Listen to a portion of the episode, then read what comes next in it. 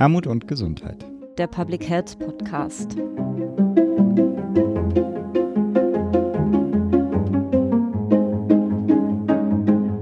Herzlich willkommen zur 25. Episode des Podcasts Armut und Gesundheit, der Public Health Podcast. Wir sitzen heute wieder in einer neuen Konstellation zusammen. Für das Kongressteam ist heute mein Kollege Julian Bollmann dabei. Hallo Julian. Hallo. Und ich, mein Name ist Marin Janella und wie immer, wenn wir aufnehmen, mit dabei unser Mitpodcaster Philipp Schunke. Hallo Philipp. Salut allerseits. Und wir haben wieder zwei großartige Diskutantinnen eingeladen, die ich Ihnen gerne einmal vorstellen möchte. Es ist zum einen Frau Dr. Katja Kajeschina. Sie arbeitet am Robert-Koch-Institut im Fachbereich zu den sozialen Determinanten der Gesundheit hier in Berlin. Und ihr Arbeitsschwerpunkt liegt da vor allem im Bereich der Migration und der sozialen Ungleichheit. Herzlich willkommen, liebe Katja. Ja, vielen Dank. Und zum anderen möchte ich Ihnen Tanja Gangerowa vorstellen. Tanja arbeitet als Referentin für Migration bei der Deutschen AIDS-Hilfe, auch hier in Berlin. Und ihr Arbeitsschwerpunkt liegt vor allem im Bereich der community-basierten partizipativen Forschung und Praxis sowie in der diversity-orientierten und rassismuskritischen HIV- STI-Prävention für und mit Geflüchteten und MigrantInnen. Herzlich willkommen auch an dich, liebe Tanja. Ja, herzlichen Dank für die Einladung. Sehr gerne. Schön, dass ihr euch heute die Zeit nehmt für uns und diese Podcast-Aufnahme. Und wir starten mit euch in unsere vierte Staffel des Podcasts Armut und Gesundheit, der Public Health Podcast. Und in dieser haben wir uns vorgenommen, in fünf Episoden zu den neuen Handlungsfeldern der neuen Kongressprogrammstruktur in den Austausch zu kommen. Wir haben ja vor, das entlang der Ottawa Charta für Gesundheitsförderung der Weltgesundheitsorganisation aufzuziehen.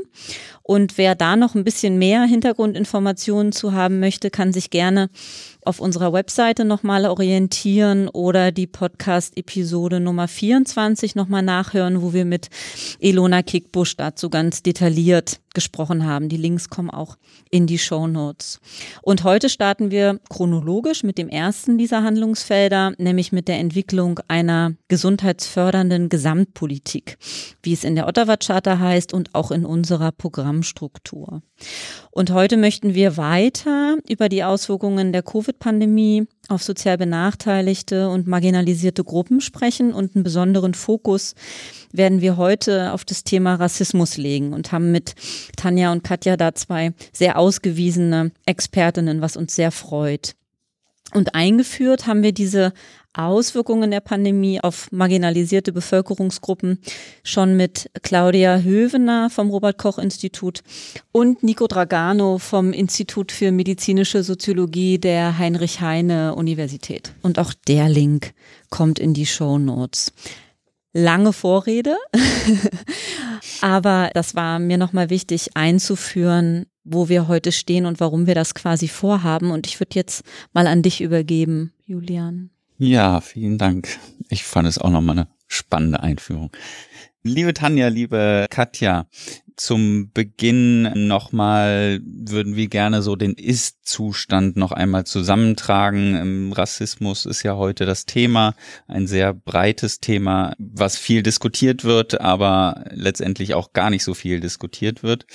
Also was ist euer Erleben und auch eure Empirie mit dem Thema Rassismus? Ihr arbeitet ja auch in dem Thema, aber erlebt das Thema ja vielleicht auch. Und wo erlebt ihr das auch? Weil das Ob und Wie, das muss ja eigentlich nicht mehr diskutiert werden, denn es gibt dieses strukturelle Problem des Rassismus in Deutschland. Aber was sind eure Erfahrungen damit? Okay, also liebe Maren, lieber Julian, bevor ich auf Ihre Frage eingehe, erscheint es mir gerade bei der Diskussion um Rassismus unumgänglich zu klären, wie Rassismus heute definiert wird. Mhm. Und Rassismus ist ein System von Diskursen und Praxen, das historische, entwickelte und aktuelle Machtverhältnisse in der Gesellschaft zwischen Menschengruppen legitimiert, stabilisiert und reproduziert und auf Transformationen der Gegenwart sehr adoptiv reagiert. Bei Rassismus handelt sich also nicht nur um individuelle Vorurteile, sondern um die Legitimation von gesellschaftlichen Hierarchien, die auf der Diskriminierung der so konstruierten Gruppen basieren. In diesem Sinne verstehe ich Rassismus immer als ein gesellschaftliches Verhältnis Und es reicht daher nicht aus, rassistische Einstellungen oder individuelle Betroffenheit zu betrachten. Es sollte vielmehr, und das ist für unsere Praxis sehr wichtig, anerkannt werden, dass Rassismus als System auf einer institutionellen und strukturellen Ebene über Generationen wirkt Personen und Gruppen benachteiligt, sie aus zentralen gesellschaftlichen Prozessen und Positionen ausschließt und ihren Zugang zu wichtigen Ressourcen wie zum Beispiel Bildung, Arbeit oder Gesundheit verwehrt und im schlimmsten Fall sogar tötet. Und jetzt komme ich konkret auf eure Frage, warum sprechen wir heute über Rassismus? Ich würde aber eure Frage geringfügig verändern und fragen, warum sprechen wir erst heute über Rassismus. Sehr gut. Denn ja. Rassismus blickt auch in Deutschland auf eine lange Geschichte zurück und baut auf Kontinuitäten auf, gerade im Kontext von Medizin und Forschung. Angefangen mit dem unethischen medizinischen Vorgehen in den deutschen Kolonien, unter anderem von Robert Koch, die in den wissenschaftlichen Arbeiten von Manuela Bauche sehr gut beschrieben sind, über die grausamen medizinischen Experimenten an Juden, Sinti und Roma in den nationalsozialistischen Konzentrationslager, bis zu aktuellen verschleichten Formen von Rassismus durch deutsche Gesetze, zum Beispiel Asylbewerberleistungsgesetz, die Menschen den Zugang zu ihren Rechten erschweren und oft verweigern. So, aber was passiert in Deutschland? In Deutschland herrscht sozusagen eine Rassismusamnesie und der Rassismusbegriff wird immer noch vermieden. Wieso? Ein Grund davon ist sicherlich, dass er in Deutschland in einem engen Zusammenhang mit dem Nationalsozialismus steht. Er ist also mit einem grausamen Verbrechen gegen die Menschlichkeit verknüpft und scheint somit für die Beschreibung von Alltagsphänomenen ungeeignet. Dabei wird aber übersehen, dass sich dieses Verbrechen auf einer breiten Palette von Ausgrenzungspraxen stützt. Der Zusammenhang zwischen kolonialen Rassismus und nationalsozialistischer Rassenpolitik wird auch kaum gesehen. In Deutschland herrscht also die Illusion, dass wir uns in einer post-racial Gesellschaft befinden. Mhm. Diese Illusion macht es schwierig, über soziale Ungleichheiten aus einer Race-Perspektive zu sprechen, obwohl immer wieder stellvertretende Konzepte wie zum Beispiel Migration, Religion oder Kultur verwendet werden.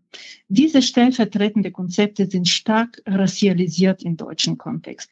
Auf diese Weise werden racialisierte Minoritäten gespalten. Es entsteht eher die Illusion, dass jede Gruppe von verschiedenen Dynamiken betroffen ist, obwohl es in Wirklichkeit es geht immer um eine weiße Vorherrschaft. Die Wirklichkeit hat das oft bewiesen. Dass wir heute über Rassismus sprechen, haben wir ganz und gar der jahrelangen Kämpfen der schwarzen POC und Migranten-Communities beziehungsweise ihrer Bewegungen zu verdanken. Diese Bewegungen sind durch die Ermordung von George Floyd nochmal sichtbarer geworden mhm. und weltweit eine starke Welle auch in Deutschland ausgelöst. Verstärkt wurde die Notwendigkeit, über Rassismus zu sprechen, auch durch die Ausbreitung von Covid-19. Denn Covid-19 hat so wie nie zuvor bereits bestehende sozialen Ungleichheiten sichtbarer gemacht. Ich glaube, Katja wird nochmal darauf zu sprechen kommen. Mhm. Es hat deutlich gezeigt, welche Bevölkerungsgruppen rein strukturell bedingt nicht dieselben Möglichkeit haben, sich und andere zu schützen und oder aus dem Gesundheitssystem ausgeschlossen sind, nämlich Geflüchtete in überfüllten Flüchtlingslagern, arme Großfamilien in engen Wohnverhältnissen, großteils Migrantinnen, ArbeiterInnen in prekären Beschäftigungsverhältnissen, auch Großteil Migrantinnen. Dabei sind diese Verhältnisse nicht neu.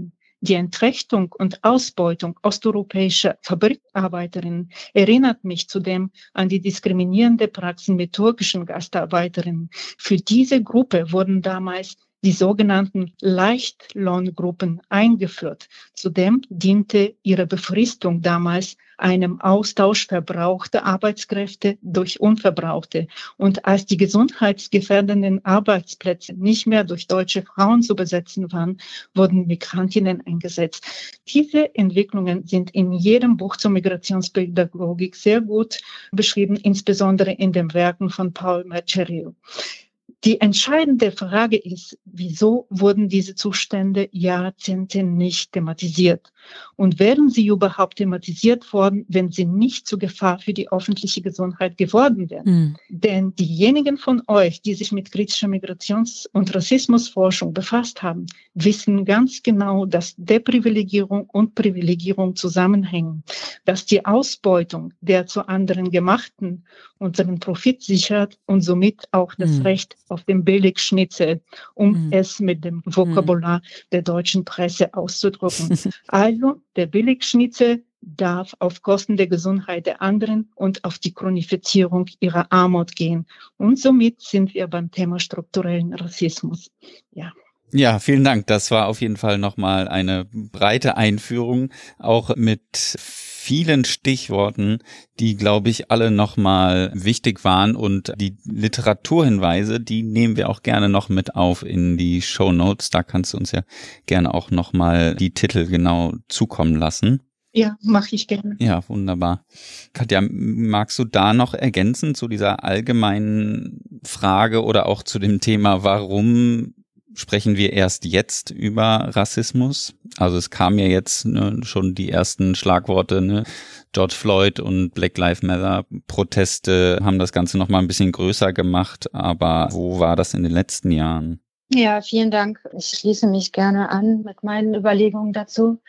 Ich komme ja stark aus der Forschungsperspektive, aus dem Bereich Migration und Gesundheit und wir haben uns jetzt in den letzten tatsächlich wenigen Jahren, da muss ich auch sagen, recht spät tatsächlich mit dem Thema Rassismus und Diskriminierung als Gesundheitsdeterminant auch ausführlich befasst. Und da möchte ich jetzt auch gerne den Sozialepidemiologen Charles Allgemein zitieren, der letztens oder vor einigen Wochen in einer Sitzung sagte, name the elephant in the room, als es um Rassismus ging. Also, dass man wirklich mhm. die Dinge auch beim Namen nennen muss und nicht drumherum reden sollte. Und was auch ganz wichtig ist, eben, dass die unterschiedlichen Dimensionen von Rassismus und eigentlich die genaue Bedeutung davon auch wirklich verstanden werden muss, damit man damit überhaupt Forschung betreiben kann und damit man auch wirklich, damit auch gesundheitspolitische Entscheidungen getroffen werden mhm, können. Mm.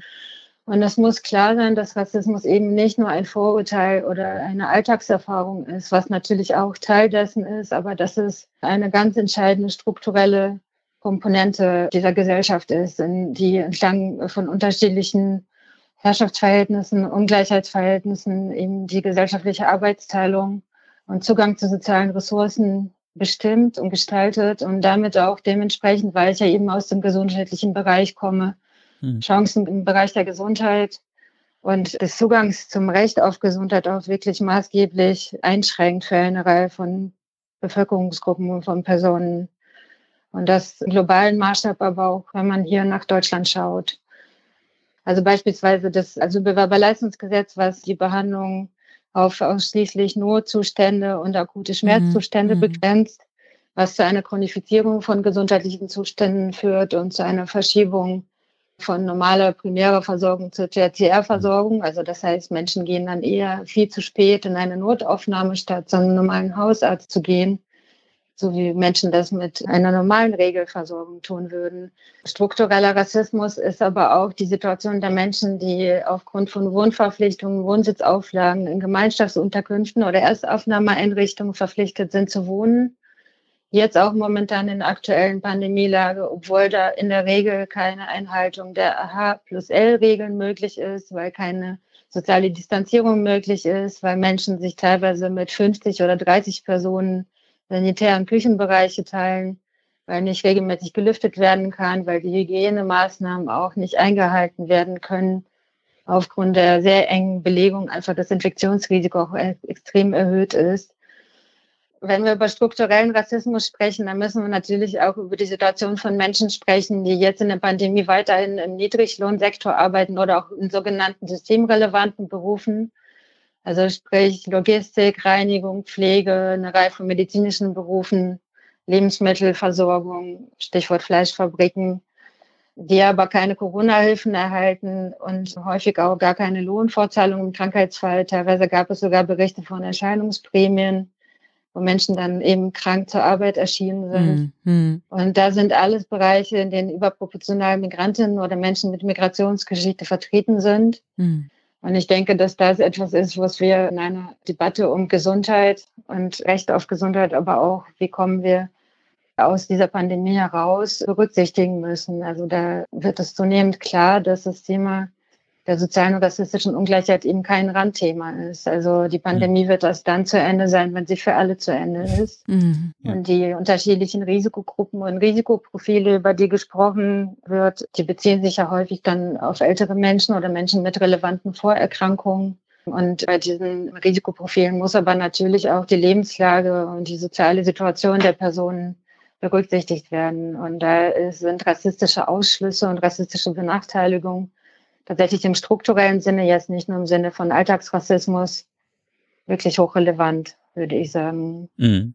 Tanja, kannst du das vielleicht noch mal etwas spezifischer machen? Ich meine, du kommst auch äh, oder arbeitest auch im, im Gesundheitsbereich und jetzt waren wir auf einer sehr äh, Metaebene. Also klar, mit den Beispielen jetzt aus der Pandemie schon, aber aus deiner Arbeit kannst du da noch mal Beispiele bringen, wie vielleicht Rassismus auch Gesundheitsförderung oder Gesundheit im Allgemeinen beeinträchtigt? Ja, ich meine, in diesem Falle musste ich nicht mal auf alte Beispiele zugreifen, denn die Entwicklungen um Covid haben uns plastisch vorgeführt, wie zum Beispiel die gesundheitspolitische Erzeugung von anderen passiert.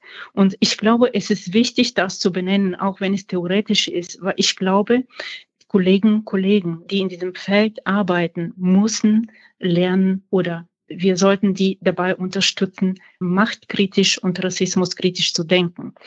Die Ereignisse um Corona wurden auch massiv durch die Medien unterstützt. Und was massenmedial im Kontext von Migration mhm. passiert ist, mhm ist das beste Beispiel, wie zum Beispiel bereit marginalisierten, ausgegrenzten Communities durch die Medien nochmal dämonisiert werden. Mhm. Ich kann mich an dem ersten Cover in Deutschland von dem Spiegel erinnern, mhm. Made in China. Ja. Ja. Nach Monate später, nachdem Robert Koch Institut Daten publiziert hat, sozusagen, die die Hotspots aufgezeigt haben, folgten Schlagzeilen wie Hotspot Flüchtlingsheim mhm. nach dem Motto Flüchtlinge als Virusträger. Dann folgten Schlagzeilen wie Corona-Infektionsherd in Großfamilien mit Migrationshintergrund, mhm. das Beispiel aus Göttingen mhm. und viele, viele mehr. Diese Bilder und Schlagzeilen sind nicht neutral und sie fokussieren immer das Verhalten und haben die Schuldzuweisungen im Fokus. Sie erfüllen eine Funktion, die unsere kollektiven Emotionen und Handlungen und vor allem Praxen beeinflusst. Die anderen werden zu Gefahr für die öffentliche Gesundheit gemacht. Die Folge ist, die Flüchtlingslager wurden eingezäunt oder unter Massenquarantäne gestellt. Idona Göttingen wurde durch Polizeieinheiten überwacht. Wir sprechen hier von rassistischer Gewalt. Und das zeigt wirklich bildlich, wie Othering zu Rassismus wird, weil Othering ist immer eine Voraussetzung für Rassismus. Zu Rassismus wird die Zuschreibung von negativen Eigenschaften, wenn die zu anderen gemachten durch Kategorisierungsprozesse des Othering in einem dominanten Machtdiskurs zugleich ausgeschlossen. Ganz kurz, ich bin ja hier für die unter Umständen naiven Fragen zuständig. Was ist denn Othering? Können Sie das nochmal kurz erzählen? Also man kann ja unter Othering sich was vorstellen, aber vielleicht können Sie das nochmal näher beschreiben. Othering ist ein Konzept, das gibt es auch im Bereich im Kontext von Gesundheitsförderung. Da geht bestimmt Katja nochmal drauf an. Ich beziehe mich auf das Konzept von Othering, was im Kontext der kritischen Migrationsforschung postkolonialer Theoriebildung entstanden ist. Und Othering als Konzept erläutert oder wird dafür genutzt, benutzt, um zu erläutern, wie andere zu Fremden gemacht werden okay. und dabei okay. ein Wir, welches anderes als das Fremde nicht Wir ist, konstruiert wird.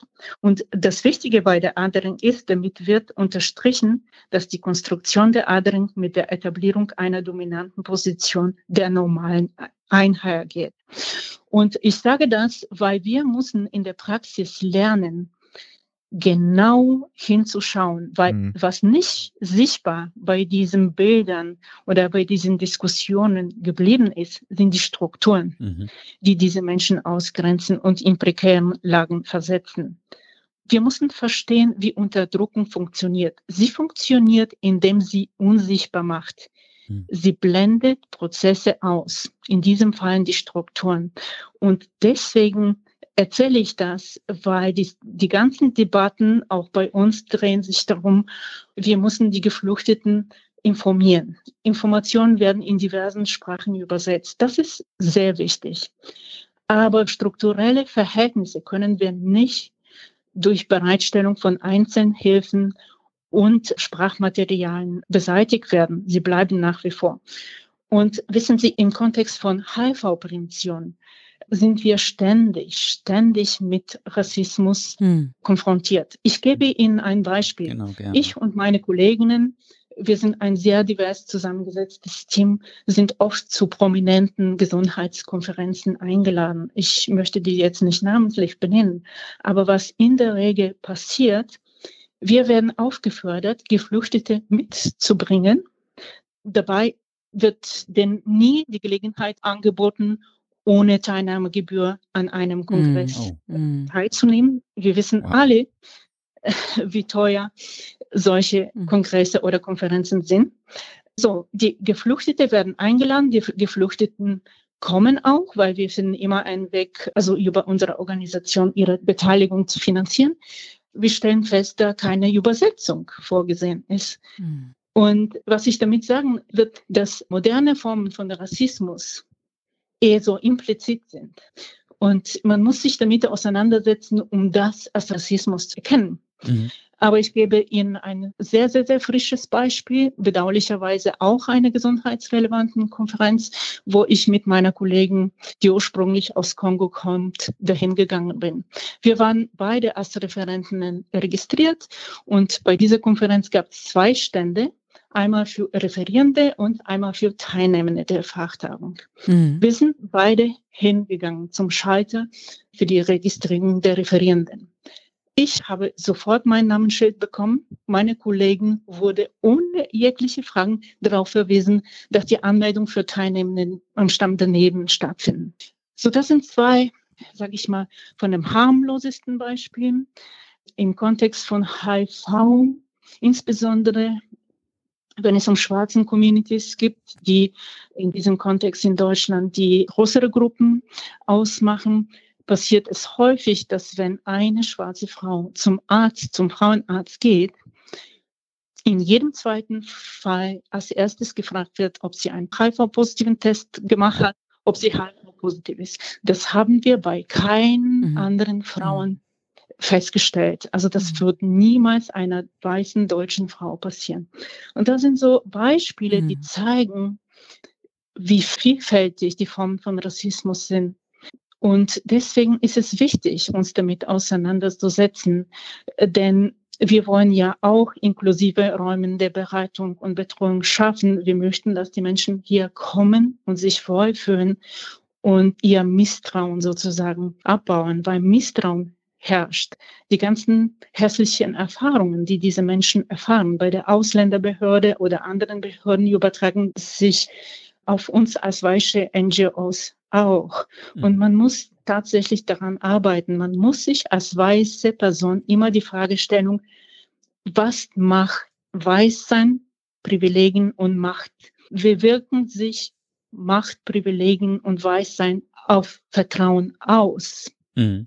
Und manchmal muss man sich die Frage stellen, bin ich als weiße Person die Richtige an dieser Position? Das ist insofern wichtig, weil wir müssen auch darüber nachdenken, wie wir der Anteil der schwarzen POC und Migranten in unseren Organisationen steigern können, inklusive im Bereich Forschung. Ja. Und Tanja, da bist du tatsächlich, wenn ich das auf einer persönlichen Ebene auch im Rahmen dieses Podcasts nochmal sagen darf, wirklich eine, die auch uns immer wieder konfrontiert, den Kongress Armut und Gesundheit mit quasi Situationen, wo wir auch nochmal selbst reflektieren sollten, wie wir Panels, Veranstaltungen, vorbereitende Gremien quasi zusammensetzen. Also wie divers und wie vielschichtig sind wir da auch. Und da bist du auf jeden Fall auch immer eine, die damit gut gutem Beispiel quasi vorangeht, in, in Situationen selbst auch zurücktritt und sagt, nein, es macht mehr Sinn, wenn das meine Kollegin mit, mit eigenem Erfahrungsschatz oder mit, mit anderem Migrationshintergrund oder mit schwarzer Hautfarbe oder was auch immer sozusagen dann nochmal eine besondere Notwendigkeit ähm, hätte, auch in dem Feld, um tatsächlich mehr zum Miteinander sprechen als übereinander sprechen zu kommen. Und ich glaube, es braucht ganz viele Akteure, Tanja, auch wie dich, die das immer wieder auch zum einen so mit Beispiel vorangehen, wie du es tust, aber auch immer wieder auch Institutionen und Organisationen und Verbünde, Netzwerke darauf hinweisen und da auch nicht locker lassen. Und das macht unheimlich viel Spaß. Es ist manchmal auch natürlich äh, konfrontativ, genauso wie es sein muss, aber es ist immer, bringt die Sache tatsächlich voran. So. Das will ich auf jeden Fall nochmal auch in diesem Zusammenhang sagen. Und du erinnerst dich ja an die, an die vielen Diskussionen, die wir dazu auch immer wieder haben und auch hatten. Und wir versuchen das mit Kräften dann auch umzusetzen. Gelingt uns nicht immer, aber an vielen Stellen dann doch. Und das ist auch Kolleginnen wie dir dann zu verdanken. Ja, aber auch eure Offenheit und eure Bereitschaft, euch also dafür einzusetzen, einen Raum für neue Perspektiven zu schaffen. Das ist auch nicht zu unterschätzen und deswegen arbeite ich auch so gerne mit euch. Das Thema Rassismus ist natürlich ein, ein Thema, was sehr, sehr, sehr, sehr unruhig macht, insbesondere weiße Menschen. Aber wir müssen uns dem Thema stellen, mhm. denn Veränderungen passieren nie in unserer Komfortzone. Mhm. Ja. Und genau, ich begrüße es sehr, dass das Thema tatsächlich auch im Programm gesetzt worden ist, ist entscheidend, auch im Kontext von Gesundheit. Genau, Julian, und vielleicht können wir da noch mal ein bisschen stärker zu kommen und vielleicht Katja noch mal stärker auch mitnehmen mit der Frage, was hat Rassismus auch mit Public Health zu tun, mit Blick auch auf die Frage, ist Rassismus eine soziale Determinante, fände ich nochmal spannend. Viele Aspekte sind schon genannt worden. Man kann sich natürlich vorstellen, wenn man in so einer stigmatisierenden Situation ist, dass das enorme Auswirkungen auf die eigene Gesundheit hat. Ne? Du hast von deiner Kollegin Tanja aus dem Kongo gesprochen, mit der du gemeinsam auf eine Veranstaltung gehst und sie wird quasi so wie selbstverständlich nicht wahrgenommen als Referierende, sondern wird erstmal auf einer anderen Ebene quasi angesprochen und was das mit einem macht, wenn man im Alltag ständig in solchen Situationen ist aber genau, ihr habt da die Empirie auch nochmal, Katja. Das fände ich nochmal spannend, wenn wir da nochmal ein bisschen spezifischer gucken könnten. Genau, also ich glaube, ich würde gerne so ein paar Punkte noch aufgreifen, die Tanja auch mhm. gerade mhm. angesprochen hat. Also ich denke, dieser Aspekt des Othering ist auch etwas sehr Wichtiges, also ein Konzept, was äh, in der Public Health Forschung auch weniger bekannt ist, würde ich jetzt sagen. Mhm. Ist allerdings auch sehr wichtig zu diskutieren. Also es ist ja ein Konzept, wie man andere zu Fremden macht oder zu anderen.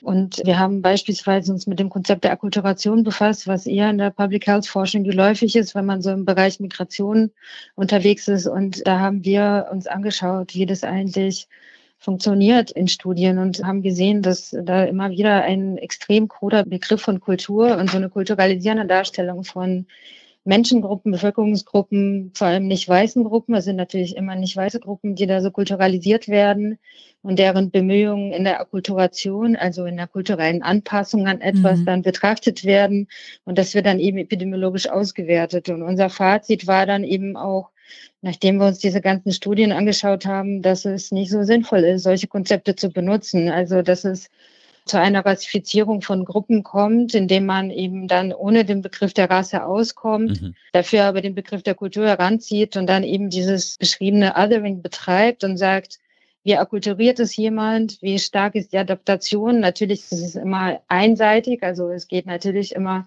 eine kulturelle Anpassung nur von A nach B und nicht von B nach A, wie man mhm. sich denken kann, mhm. also eine, eine vermeintlich dominante Kultur oder Gesellschaft. Und das ist natürlich dann auch ein Konzept, was extrem die Aspekte der strukturellen Benachteiligung und auch der gesundheitlichen Grundlagen überhaupt der gesundheitlichen Entwicklung komplett verflacht und Fragen von gesellschaftlicher Zugehörigkeit, von Vertrauen, von Zusammenhalt, von den finanziellen, sozialen Ressourcen, was ja jetzt auch in der Pandemie immer mhm. wieder aufkommt, als relevante Aspekte komplett außen vor lässt.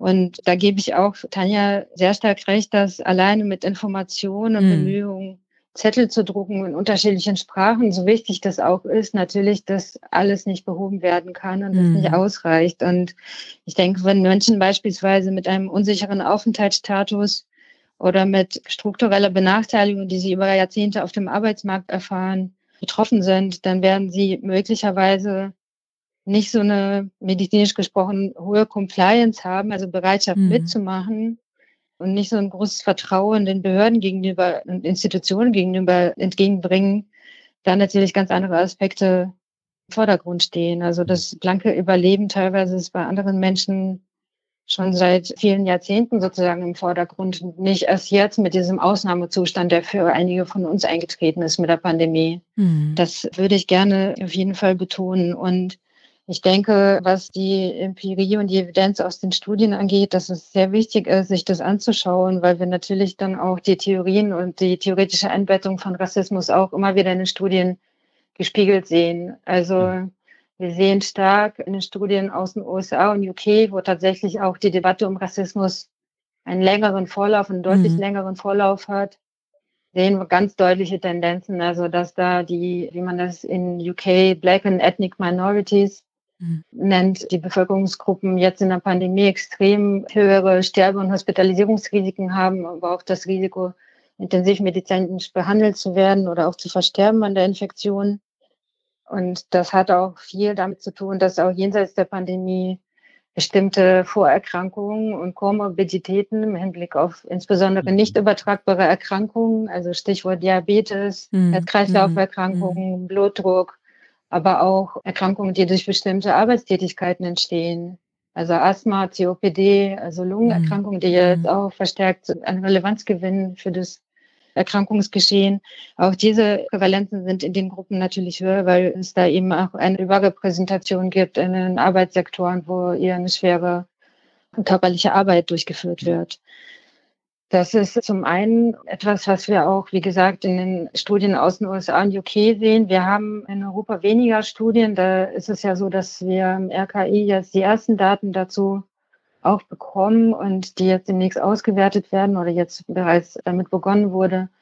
Allerdings ist es schon so, dass wir stark in die anderen Länder gucken müssen, tatsächlich um mhm. die Effekte von Rassismus auf diese Aspekte uns anzuschauen. Und da ist es auch tatsächlich so, dass bekannt ist aus Studien, dass es Prozesse von Embodiment gibt, also dass es Erfahrungen gibt von chronischer Diskriminierung, chronischer Stressbelastung, die sich wirklich in physiologische Prozesse im Körper einschreiben. Also wenn man sich wirklich auf die biologischen Prozesse fokussiert und sich das anschaut. Und da gibt es wirklich Veränderungen auf zellulärer Ebene in der Genexpression, die sich dann aber wirklich über Generationen hinweg weitergeben. Also Wahnsinn. dass chronischer mhm. Stress und soziale Ausschlüsse sich wirklich auf Immunfunktionen, Entzündungsprozesse mhm. auswirken, also erhöhte Stresshormonspiegel, Stoffwechselstörungen, vorzeitige Zellalterung. Also wenn man das wirklich sich auf der medizinischen und zellbiologischen Ebene anschaut, dann ist es wirklich so, dass sich einiges auch fortschreibt und wie man inzwischen ja auch aus Studien weiß, die Epigenetik etwas, was da wirklich vererbt werden mhm. kann, mhm. so dass es über Generationen weiterwirkt.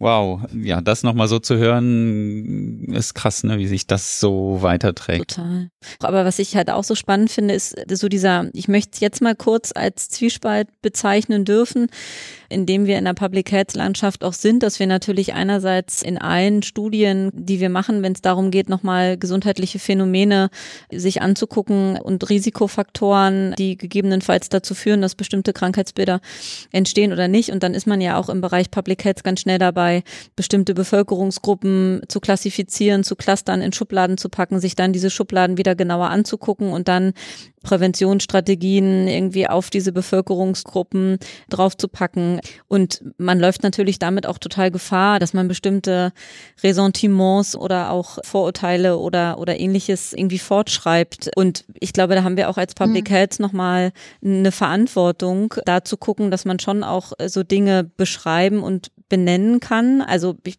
kann mich erinnern an die, ich habe deinen Vortrag mir angehört, quasi in Vorbereitung auf den, auf den Podcast, den du an der Uni Bremen gehalten hast. Auch nochmal zu dem, zu dem Fokus auf Rassismus packen wir auch in die Shownotes. Und da hast du das ja auch quasi, wie du es gerade auch schon mal getan hast, ähm, so ausbuchstabiert. Und da habe ich auch gedacht, das ist einerseits natürlich total wichtig und total entscheidend, das so zu benennen. Und das müssen wir auch weiter tun, weil nur dann kann man ja auch geschickte und, und angemessene Präventions- und Gesundheitsförderungsmaßnahmen irgendwie installieren installieren. Auf der anderen Seite muss einfach was Begleitendes damit einhergehen, was aber auch dann nicht dazu führt, dass genau solche Schlagzeilen, wie Tanja sie am Anfang benannt hat, dass die, dass die dann entstehen, ne? Irgendwie, weiß ich nicht, die ganze Diskussion um Tönnies zum Beispiel herum oder so, ne? Oder das Virus aus, aus China oder so, dass, dass, dass sowas dann, dann irgendwie nicht entsteht, ne? Das ist, glaube ich, wirklich eine große Herausforderung, vor der wir da stehen. Wie würdet ihr das einschätzen? Liege ich da richtig? Ja, oder? Also ich würde auch sagen, dass der Aspekt der Stigmatisierung und Verallgemeinerung und Zuschreibung ein sehr wichtiger ist, über den wir auch in der Public Health Forschung und auch in der Diskussion über Praxis und der Verbindung von beiden einfach immer wieder und ganz, ganz wichtig sprechen müssen. Wenn ich jetzt das Beispiel der Variablen nehme, die wir benutzen bei uns, um Menschen zu beschreiben, mm, ne? Mhm. also wir sind ja in ja. der quantitativen Forschung ganz stark ja. unterwegs, da würde ich jetzt gerne nochmal dieses Beispiel des Migrationshintergrundes nehmen. Das ist ein Beispiel für eine Variable, die ja eigentlich einen Fortschritt darstellt. Also sie wurde ihrerzeit eingeführt, um überhaupt Migrationsgeschehen in amtlichen Statistiken abbilden zu können. Mhm. Zum ersten Mal taucht sie 2005 im mhm. amtlichen Statistik auf wurde dann nach und nach übernommen. Also äh, wir wissen ja, dass die Geschichte der Migration in Deutschland deutlich älter ist und spätestens seit den 60er Jahren auch wirklich eine ganze Generation von Menschen gekommen ist, die auch nachhaltig hier zum Wirtschaftsaufschwung beigetragen hat und die auch nach wie vor hier lebt und ja. Kinder bekommen hat und auch Teil der Gesellschaft ist.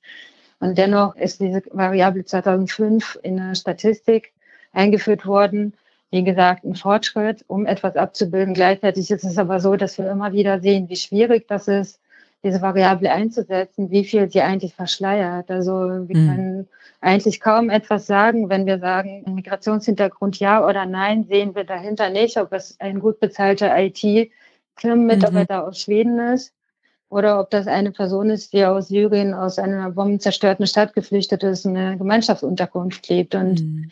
Dafür brauchen wir wirklich dezidierte Konzepte. Also mhm. ich denke, dass Rassismus und Diskriminierung auch wirklich ein gesundheitsrelevantes Konzept ist, mhm. aber auch eine Reihe von anderen Konzepten, die wir da auch benutzen sollten. Also soziale Ungleichheit ist nochmal anders abzubilden, auch in der quantitativen Forschung. Trotz aller Schwierigkeiten mit Kategorienbildung ist es notwendig, die immer wieder zu hinterfragen und zu schauen, was genau gestaltet eigentlich die gesundheitlichen Chancen oder die gesundheitliche Ungleichheit.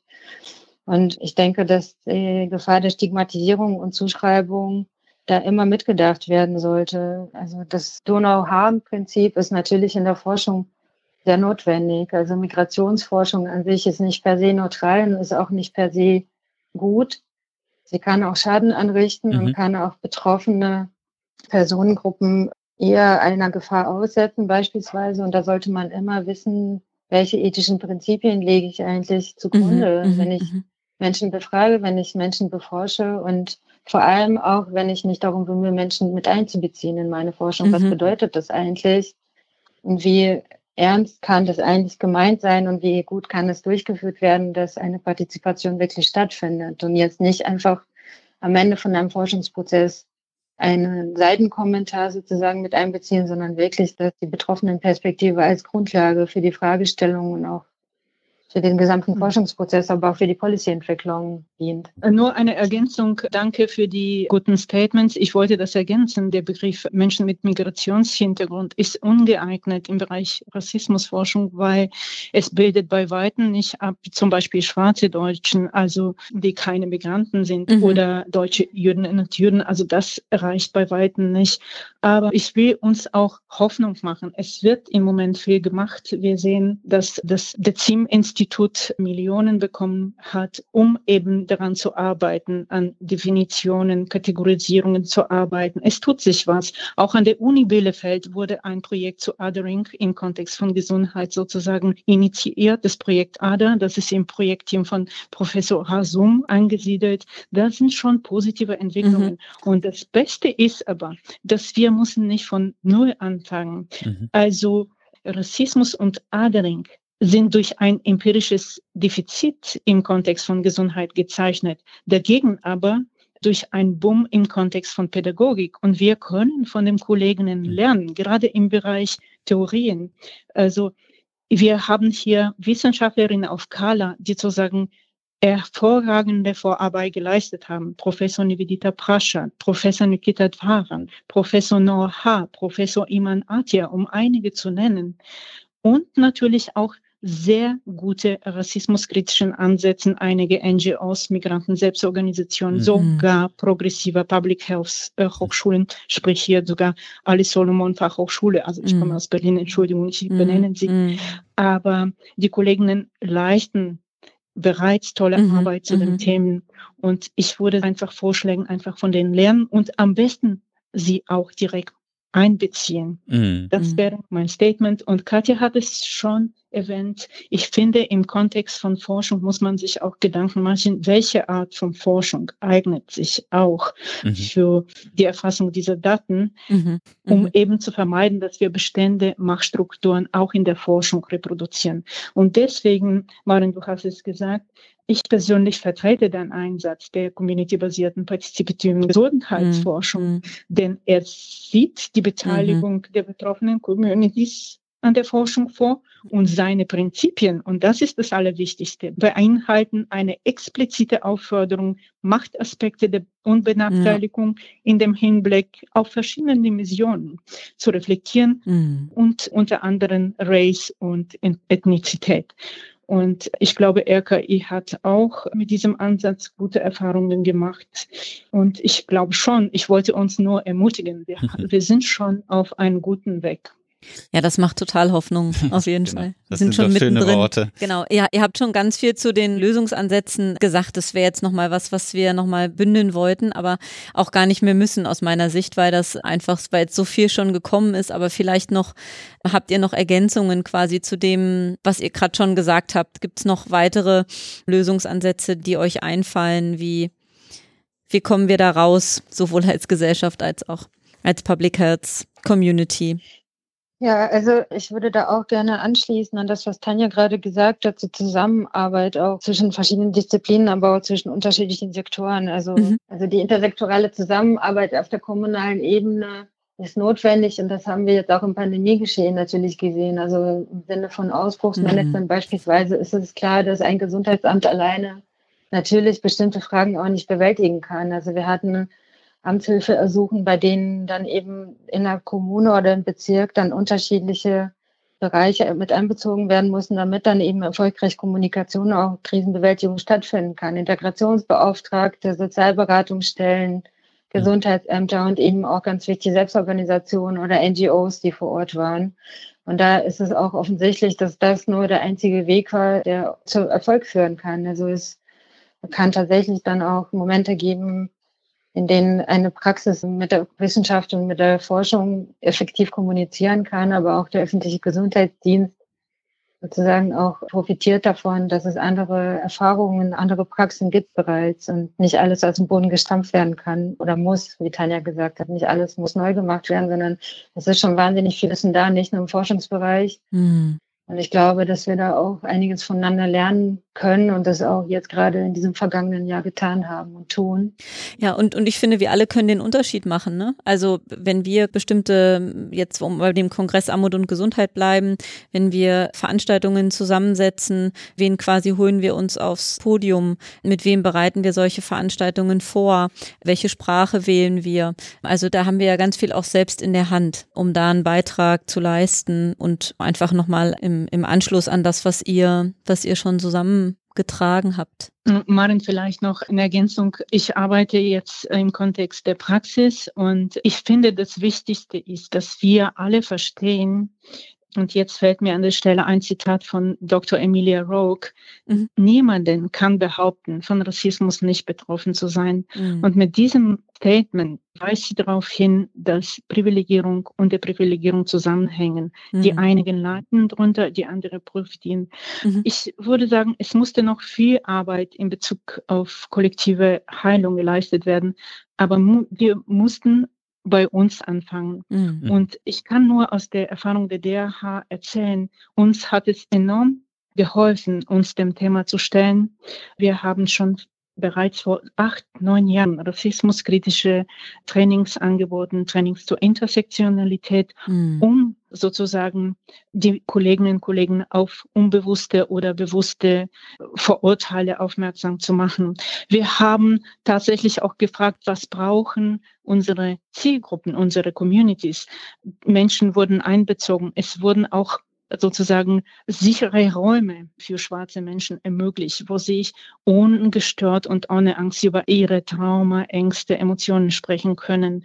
Wir haben angefangen, uns Gedanken zu machen, wie können wir die Strukturen ändern. Und ich, Katja, ich bin dir dankbar, dass du die bundesweite Arbeitsgruppe zum Thema Migration, Gesundheit und Illegalität äh, benannt hast, denn wir engagieren uns mhm. seit Jahren für die Veränderung der Gesetze, die dazu führen, dass mhm. Menschen ihr Recht auf Gesundheit nicht mhm. wahrnehmen können, nämlich also die Übermittlungspflicht, mhm. das Silberbewerberleistungsgesetz und so weiter und so fort. Mhm. Ich denke, wir in der Praxis müssen verstehen, dass die rechtlichen und strukturellen Ausschlüsse beim Zugang zum medizinischen Versorgungssystem in Deutschland können nicht durch Einzelhilfe oder Vermittlung von Informationen mhm. beseitigt werden. Mhm. Insofern plädiere ich tatsächlich dafür, dass wir uns das Konzept der strukturellen Prävention anschauen und etablieren, mhm. weil das geht nicht nur das Verhalten, sondern auch die Verhältnisse an. Ich glaube, das wird uns sehr, sehr, sehr helfen. Ein Punkt vielleicht dazu noch. Also ich denke auch, dass es ganz wichtig ist, was gerade gesagt wurde zum Thema Menschen ohne Krankenversicherung.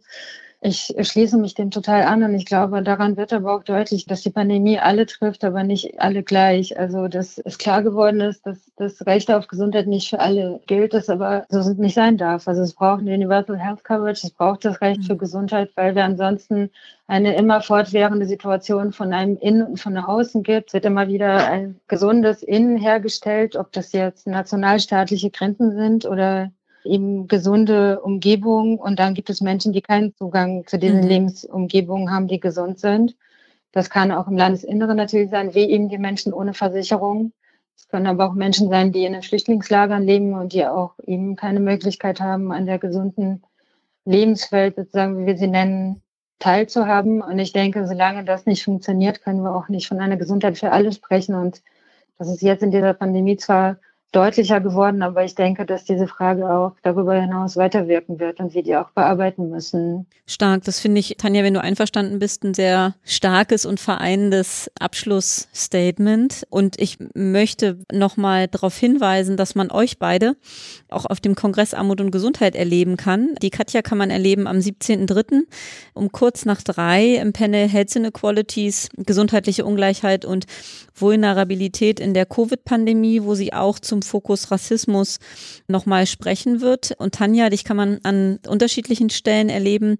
Schon am ersten Kongresstag am 16.03. um kurz nach drei ist quasi dein eines Steckenpferd-Thema, nämlich die partizipativen Ansätze und Community Health in Zeiten von Corona. Dann dein zweites Steckenpferd am 18.03., da geht es um Rassismus und ihr habt euch den Titel gewählt, Rassismus ist kein kulturelles Missverständnis. Und dann moderierst du unsere zentrale Abschlussveranstaltung direkt quasi nach der Mittagspause, dann auch am 18.03. um 15.30 Uhr. Das ist toll, eine große Einladung und das Programm könnt ihr auf unserer Seite www.armut-und-gesundheit.de einsehen und wir packen es auch nochmal in die Show Notes. Dann möchte ich noch darauf hinweisen, dass man im Programm auch die anderen Veranstaltungen sich einsehen kann. Insgesamt sind es 80 und ein großer Teil davon auch in diesem Handlungsfeld Entwicklung einer gesundheitsfördernden Gesamtpolitik. Und wir werden zu den anderen Handlungsfeldern jetzt wöchentliche Podcast-Aufnahmen machen und dann turnusmäßig auch veröffentlichen. Da könnt ihr euch schon drauf freuen. Dann möchte ich mich bei euch beiden bedanken, Katja, bei dir, Julian, bei dir, Philipp, für die Aufnahme heute und wir sehen uns alle allerspätestens im März virtuell wieder und bleibt bis dahin alle vor allem gesund. Ja, vielen Dank für die Einladung und die Diskussion. Vielen Dank. Sehr gerne. Vielen Dank. Ja. Ich freue mich sehr auf den Kongress. Schön, super. Wir uns auch. Wir uns auch, genau. Dann macht's gut. Tschüss. Tschüss. Ciao, ciao. Wir haben uns überlegt, in der vierten Staffel des Podcasts Armut und Gesundheit eine neue Rubrik einzuführen, und zwar die Rubrik in eigener Sache. Da möchten wir gerne auf Informationen hinweisen, die uns als Kongressteam zum Beispiel betreffen. Und heute gibt's eine schöne neue Information. Und zwar haben wir eine neue Kollegin seit gestern im Kongressteam für den Kongress Armut und Gesundheit, die Claudia Czernik. Und die ist heute mit in der Leitung. Herzlich willkommen. Hallo. Ihr kennt ihre Stimme vielleicht aus dem Podcast Gesundheit. Das ist das Rätsel jetzt. Ach so, oh Mist. genau. Dafür hast du aber nur Hallo gesagt. Das war, glaube ich, ja. zu wenig. aber in derselben Stimmlage, glaube ich. Okay dass wir dich einmal heute vorstellen möchten. Und vielleicht mhm. kennt man deine Stimme aus dem Podcast Gesundheit macht Politik mit Pascal Neuderik und Philipp Schunke. Aber jetzt bist du bei uns und ich fände es schön, wenn du dich einmal den HörerInnen des Podcasts auch kurz vorstellen könntest. Mhm. Genau, also ich bin ursprünglich gelernte Physiotherapeutin, habe auch ein bisschen in dem Beruf gearbeitet und ähm, genau nach wie vor liegen mir da auch sehr die berufspolitischen Themen am Herzen. Da war ich viel unterwegs. Genau, ich habe dann in Halle Gesundheits- und Pflegewissenschaften studiert im Bachelor und dann in Berlin den Master Public Health studiert an der Berlin School of Public Health. Bin da letztes Jahr im März fertig geworden und genau, jetzt nach ein bisschen Zeit und Umwegen bin ich sozusagen sehr glücklich, im Kongressteam gelandet zu sein, weil der Kongress für mich auch eigentlich schon seit Anbeginn, seit ich ihn kenne, immer ein besonderes Datum war und ich es einfach toll fand, dass da alle Akteurinnen der Public Health Szene zusammenfinden, dass es da so einen Austausch gibt. Von daher bin ich sehr froh, jetzt hier mit teil zu sein. Super, herzlich willkommen. Uns freut das auch total. Und ihr werdet Claudia auf jeden Fall hören, auch in den nächsten Episoden des Podcasts Amt